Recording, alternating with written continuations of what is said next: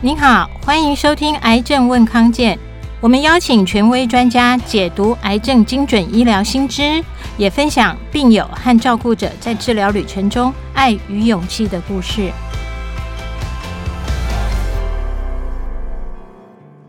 大家好，欢迎收听《听康健》，我是《癌症问康健》的主编慧明。今天来录音的天气是一个好天气，我们也想要来说一些好消息。我们现在知道，就是随着精准医疗各种尖端技术的发展，医疗界其实对于癌症，除了早发现、早治疗之外，还有很多很厉害的武器。像是我们今天要介绍的主题，就是要讲异态切片。什么是异态切片呢？据说它可以帮忙医师找出癌症关键的基因特性，从癌细胞的根本组织开始把它破坏，就可以一举的歼灭这些坏细胞。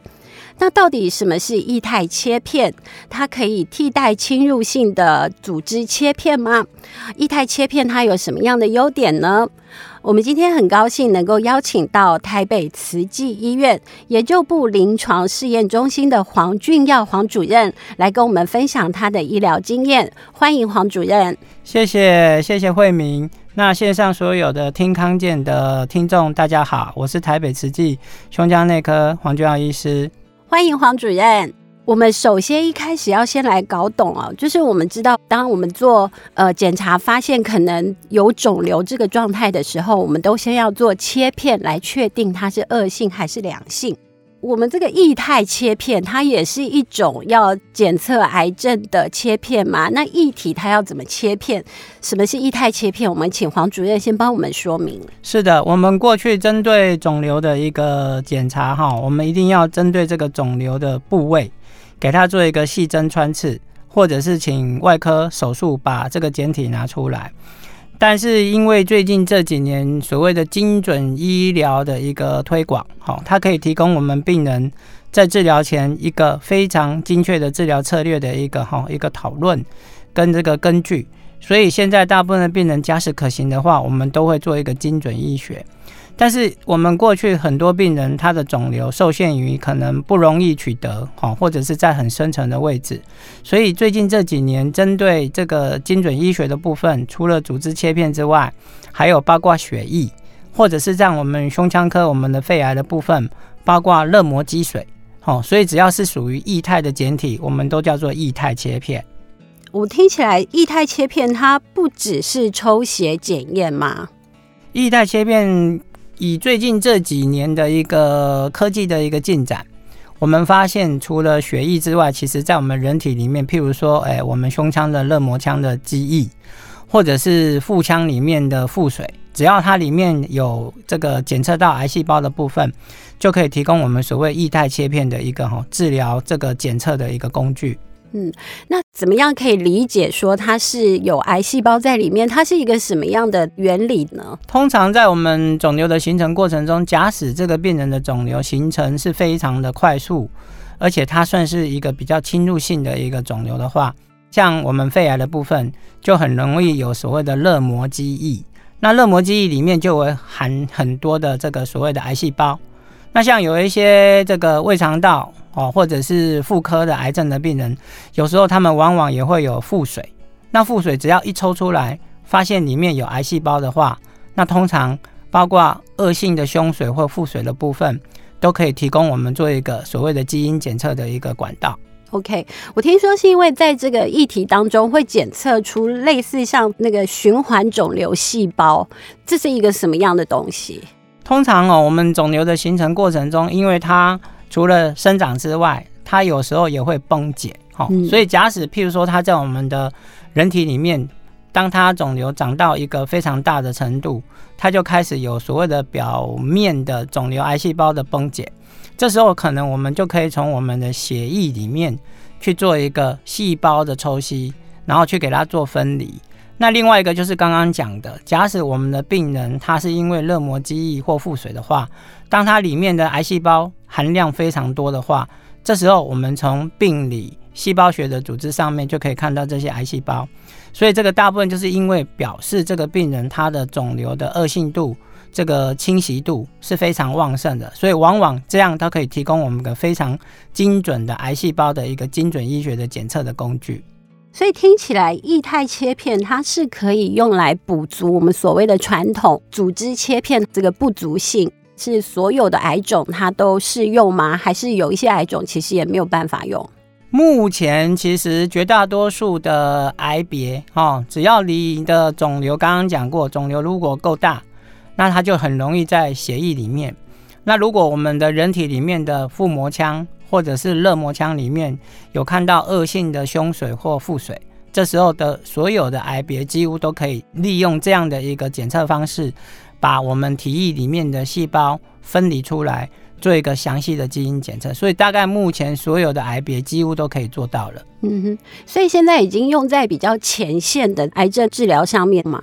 现在目前哈，大概整个癌症的治疗哈，我们现在所谓的精准医学。精准医学的一个定义就是说，我们希望每个病人到我们的手头上，他不仅要知道说他的细胞的哈组织，他的病理报告是什么。我们现在已经都知道说，很多的癌细胞它其实是有一些 DNA 的一个哈这个表现。像我们肺癌来讲好了，目前最近这几年，我们整个肺癌的基因检测已经发现，而且。有药物可以配对使用的已经超过十种以上哈，所以现在大概我们在病人做治疗前都希望就是说在一开始治疗前我们就知道这个病人的病理组织，然后他的 DNA 哈，他的表现是什么，然后我们再去给他做配对，不再是我们过去传统哦，可能你验不到所谓的表皮这个基因突变，就是所谓我们常见的 EGFR 之外，那我们过去。如果没有 EGFR 的话，病人就是做化疗。可是现在不是，现在很多病人其实他有像什么 RET 啦、MET 啦，或者是 S O N T W E N T Y insertion 这些罕见的 DNA 的突变。所以假使你可以一开始就知道这群病人有这些突变的话，提早给他用药，这样病人的一个治疗的一个成果会非常的好。所以它听起来是可以对我们用药上面做一个比较精准的调控，它是不是也可以用在我们比如说侦测是不是有复发这样子的情况也有用吗？对，以目前国外的做法哈，他们大部分的病人有时候可能每隔三到六个月，他就可以经由液态的基因检测，不管是血液或者是我们所谓的热膜基液、腹水等等，去分析说。这个病人目前的 DNA 的表现状况是怎么样？因为从国外的一些文献的一个报告发现，其实每个癌症的病人，他每每隔一段时间，他的 DNA 表现，譬如说哦，A DNA 可能这次是最高的，那你给他用了对抗 A DNA 这个药之后，可能过一阵子。A DNA 就变少了，这时候可能 B DNA 就跑出来了哈，所以在我们的临床的经验，像我们有些病人已经这样子每隔半年追踪一次，甚至有些病人已经做了六次以上哦，也就是说他追踪了超过三年到四年，那你就是可以从每次的这个 DNA 的分析上面去判断说他目前的治疗药物如何去做调整，那给他病人做最适当的治疗，我想这才是针对癌症治疗最好的一个方式。所以他听起来需要重复做这样子液态切片嘛，在他的疗程当中，假使这个病人治疗一段时间开始有所谓复发的状况的话，我们都会给病人做强烈的建议做。那像我们有些病人是他本身可能经济方面他不用那么担心的病人，他就会要求就是说他每隔半年就抽一次血，或者是他身体上面有一些这个积水的部分。就拿去做分析哦，这样他每次的分析的结果就可以提供做每次药物的一个调整。哼哼哼，我听说有人一做可能做了五六次，这样子对他的治疗上面真的会比较有帮助吗？的确啦，像我最近有几个病人哈，已经一开始记得是三四年前哈，他那时候身上他是包括 EGFR 啦、ALK 啦，我们常见的肺癌的 DNA，它都是阴性的。所以这个病人他后来就采取了所谓的化学治疗，然后合并免疫治疗，还有血管增生抑制剂。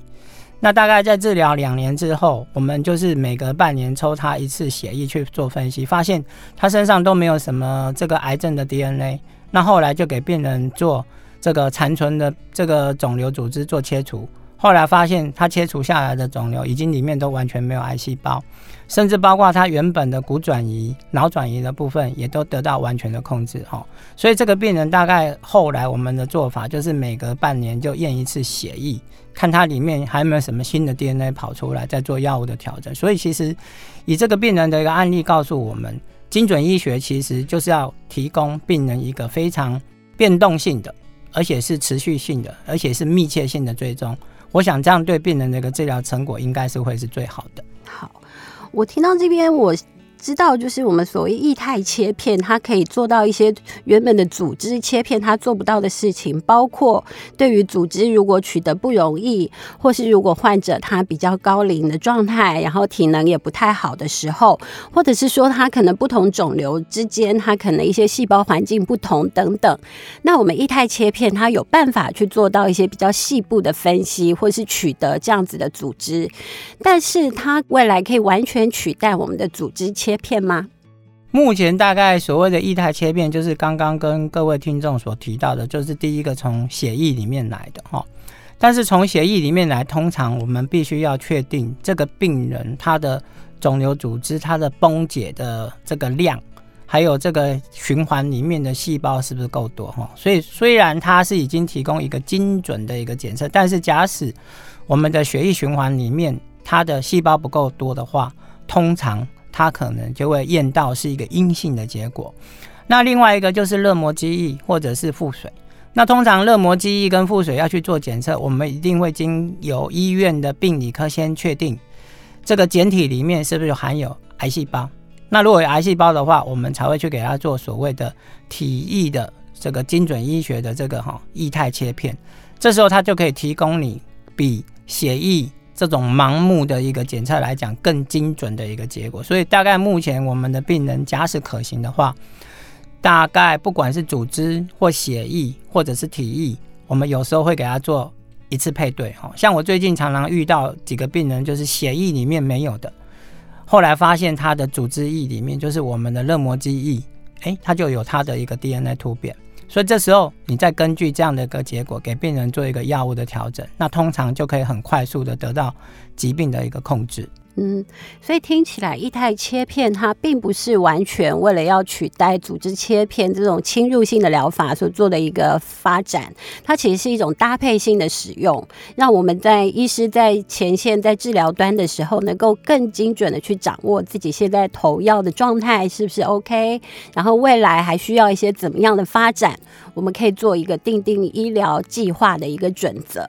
然后听说黄主任有聊到，就是最近有病患，他就是因为透过做了血液的呃液态切片，结果找到了很好的治疗方法，然后他的肝脏里面原本有四十多颗肿瘤都不见了，有这么样的好消息是怎么做到的呢？我们休息一下，稍后回来请黄主任跟我们说哟。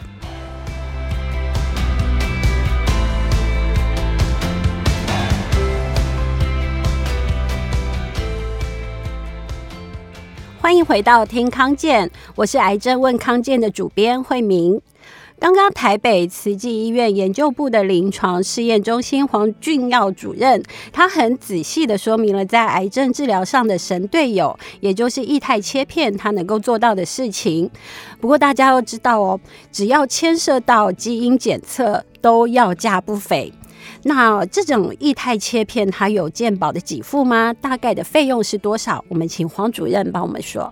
目前的基因检测的费用，吼，都是自费的状况。那我想，国家卫生研究院最近在台湾推广一个大型的肺癌跟胃肠道癌症的基因检测的一个平台。那希望就是说，从台湾的这群病人，我们建立一个大的基因的资料库，提供给卫福部。那未来可能有机会，希望从国家的部分来给付这一块。那我记得最早之前基因检测的费用是非常高的，然后大概都差不多要二十万以上。那后来最近这几年，我想各家厂商陆续的一个投入这个检测的一个研发，那慢慢的我们都希望把病人的价钱降低。从过去二十万，然后降到十五万。那目前大概全台湾所有各家基因检测最贵的费用，大概就是在十万五千，然后，那每家它有不同的一个优惠方案，譬如说你做第一次，那第二次之后，他可能会给你一些 discount 哦，所以大概还是要看各家他给的一个方案如何。不过目前最高的顶点就是十万零五千。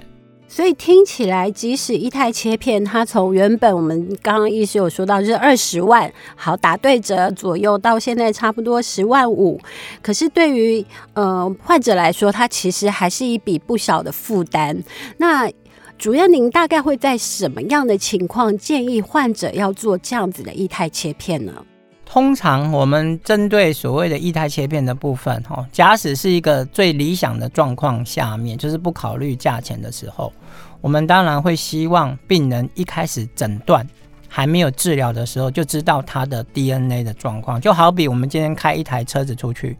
那我必须要用 GPS 定位，我才不会盲目的哈做一些无谓的时间的浪费，希望可以得到尽快的我的目的地的到达。那现在大部分应该很多病人因为费用的关系，所以绝大多数大概六成以上的病人，他们是面临到治疗失败。譬如说，他原本治疗肿瘤已经缩小，可是后来他会产生所谓的复发或抗药性。这时候，假使有一个很详细的精准医学提供我们做参考的话，这时候的病人的治疗策略可以做完整的修饰跟调整。这才是最好的状况。那我刚刚讲过，我个人的话，我是希望就是说，嗯、在没有考虑费用的状况，当然一开始做，那大概如果可以像国外一样，每个半年做一次，这个应该是最理想的一个哈检测的一个过程。那接下来我就举我一个病人的案例给线上的听众哈做一个参考哈。那我手头上做这样的精准医学的治疗病人非常的多哈。那我们提一个 case 哈。她是一个大概六十几岁的一个妇女哦。那一开始她算是一个局部早期的肺癌病人。那她开完刀，那肺部的部分的肿瘤几乎都清得很干净的哈。那就是在追踪的过程，突然发现她肝脏跑出了几颗的转移性的哦这个肺癌的肿瘤。那我们也给她做了所谓的这个电烧。哦，然后去做基因检测，可是那时候没有办法提供我们非常清楚的治疗策略，所以就跟病人讲，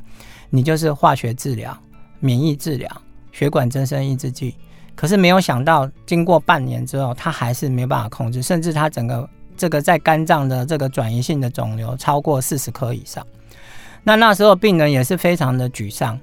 他本来是一个非常乐观的一个姐姐，那。知道说他自己的肝脏这样状况下，然后他又觉得做化疗是非常的辛苦哈，所以后来我就跟他提出做所谓的液态切片精准医学这件事。那后来我们就验到他有所谓的 exon 20的 insertion 哦，这是一个非常少见的 DNA 的突变。那后来就跟这位大姐讲说，唯一的机会，我希望你可以接受所谓的精准医学，就是 exon 20 insertion 这个药物。那这个药物的确，它在施打的过程有它的一个风险哈。那我们就给他安排住院，做一个非常小心的一个哈，这个所谓的治疗的一个过程。我们大概全程都监控他在打药过程中的一个风险，让它降到最低。那后来从原本这个病人在过去治疗的时候，就是因为大家都知道，假使肝里面有肿瘤的话，他会食欲不振，他会肚子痛。他会非常的憔悴，可是后来我们病人发现打了一次这个药物之后，他一个月之后来门诊，你就会发现他有笑容了。那时候我大概就心里想说，或许就对这届大姐应该来讲是有效的。那后来在施打两次的这个标准的这个标靶药物之后，我们就给他做了所谓的全身性的断层的这个检查，后来发现。他这个肝细胞原本有三四十颗的转移性的肿瘤，后来就最少消失了，大概超过三分之二以上，就只剩下少少的几颗。那那时候我就把这个断层的报告拿给姐姐看，那我就看她这个眼眼眶中啊放着泪水，那我就笑笑的跟她说：“你真的很棒。”然后他就跟我说：“我可以抱你一下嘛？”其实我的病人常常都很想抱我，不管男生女生的。我觉得就是我们当医生哦，就是看到这个景象哦，我们会觉得就是说，嗯，我们为病人做的努力，我们做到了。那当然，我们的病人他是很勇敢的，因为大家都知道，不管是在做切片的过程，在治疗过程，其实他们必须承受非常大的身心灵的一个压力哈。所以我每次看到我的病人有这么好的成果的时候，我都替他们开心。那当然，病人就好比是我们自己的家人、兄弟姐妹哈。那适当给病人拍拍肩，哦，给他一个适当的热情的拥抱，我想对病人来讲，他会觉得他在治疗的过程中他不孤独，他就是一个团队在帮他哦。所以我一直在提倡精准医学的重要性，因为假使我们当初没有跨出这一步。那我们还是维持所谓的化学治疗的话，那这个病人可能现在应该是不在了。所以我们是透过了液态切片，然后找到了对的基因，用了对的药物，所以可以帮助我们这一位姐姐，可以在短时间之内有一个比较，我们感觉上是一个很戏剧性的一个变化。当然，它是一个个案。那在我们癌症用药的途中，其实会遇到各式各样的状况，所以异态切片它是一个武器，它是一个医师可以使用的一个疗法的选项之一。那我们还是会想说，我们可以自己就去做这样子的液态切片吗？是什么样的情况之下，患者要做液态切片，是医师来指定吗？通常异态切片就是我刚刚一开始跟大家所提的哈。假使今天不是因为考虑经济的因素的话，针对一个癌症病人的一个治疗过程中，假使我们有一个动态性的基因检测的监测，这样的话，我们就是在适当的时机帮病人做药物的调整。那通常病人他可能会回来跟你讨论，就是说我什么时候应该做异态切片。所以，通常以目前台湾绝大多数的病人来讲，应该是说他认为他的治疗没有达到应该有的一个成效，那我们就会跟病人讲，要么你就是组织切片。但大家都知道，组织切片是有点辛苦，他必须要做细针穿刺，或者是找外科开胸腔进去拿，哦，这个是风险比较高。那假使我们为了避免这个风险的话，那当然就是给病人做液态切片。那诚如刚刚所提的，不管是从热膜肌液、腹水或者是协议的话，大概都可以提供我们一些相当可信的一些参考的一个数据。所以，呃，如果日后我们在面对医师的时候，医师有提到所谓液态切片这样子的选项的话，其实，呃，我们癌友们不妨大概做一个考虑，因为对于我们的用药方式，呃，可能会有一些比较精准的发展，对于我们治疗的话，会比较有一些帮助，大家可以做个参考。然后刚才黄主任有提到，就是患者很想要抱抱他。我要描述一下黄主任，因为大家看不到他的样子。他其实是一位看起来就是很有精神，然后虽然个头不高，但是他的身材保持的非常好。我侧面打听了一下，其实黄主任他呃，在这个。执医二十四年、二十四五年来，其实他都保持差不多的体重，他都没有改变。那在这么忙碌的医疗这个生活里面，他是要怎么样维护自己的身材？我们知道，其实肥胖或是 BMI 指数过高，其实也是会影响癌症发展的一个很主要的原因。那我们一定要来请教一下黄主任，你是怎么样保养你的身材呢？其实我们也没有说刻意做什么营养保健的方式。我的原则就是说，嗯，尽量我的生活作息，譬如说哦，我在医院就把我该读的书、该写的文章，或者把我病人的部分都把它弄好。我尽量现在就是说，回到家里我就不想去再去担心我医院的事，我就是希望让我的这个压力可以在家里可以得到一个缓解。哦，那再来就是说睡眠。大家都说我睡眠睡得很少，像像我昨天十一点多去睡，我半夜两点半我就醒来了。嗯，但是醒来我也不会觉得说我很累哦。那大概五六点我就会从家里出门来医院。那甚至在平常我也没有睡午觉的习惯哈。常有的话可能就是周末的时候回家稍微休息一些小时。所以我的人生是觉得我工作的时候工作，休息的时候休息哈。那至于饮食的部分，其实我也是跟大家一样，偶尔也很想吃一点自己心里想吃的食物。但是有时候你也知道，我们的生活非常的紧凑，所以大部分我必须一定要吃的就是晚餐，我一定要吃。那早餐的话，有时候太忙来不及吃就过了哦。那午餐通常是没有机会吃，为什么？因为有时候门诊可能看到两点多。接着要去病房看病人，所以往往午餐我大部分大概就会没有吃午餐的习惯哦，所以好像就跟坊间大家讲什么一六八什么断食的状况，我就自然就断食了哦。那我吃食物的原则就是我尽量吃原形食物哦，我比较不吃那些加工品哦，譬如说我看到的蔬菜，我看到的肉